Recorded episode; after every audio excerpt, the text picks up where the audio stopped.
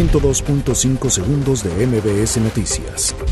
La Secretaría de Salud informó que en las últimas 24 horas se registraron 83 nuevos decesos por COVID-19, con lo que suman 1.434, mientras que el número de casos confirmados se ubicó en 15.529, es decir, 852 más que el domingo 26 de abril.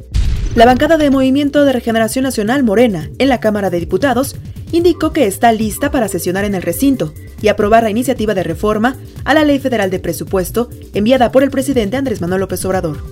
El mandatario mexicano Andrés Manuel López Obrador expuso en sus redes sociales una fotografía con funcionarios del gabinete que participan en la estrategia ante la propagación del coronavirus, en donde aseguró contar con camas, equipo y trabajadores de la salud comprometidos para combatir la pandemia.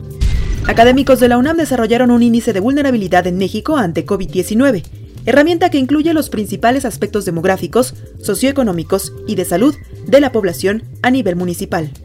El gobierno de Michoacán arrestó a un total de 62 personas, todas en la ciudad de Morelia, por violar el aislamiento obligatorio decretado por la pandemia de COVID-19. Policías de agrupamiento Fuerza de Tarea respondieron oportunamente a una supuesta amenaza de artefacto explosivo en un corporativo ubicado en Paseo de las Palmas y calle Sierra Mojada, Colonia Lomas de Chapultepec, Alcaldía Miguel Hidalgo.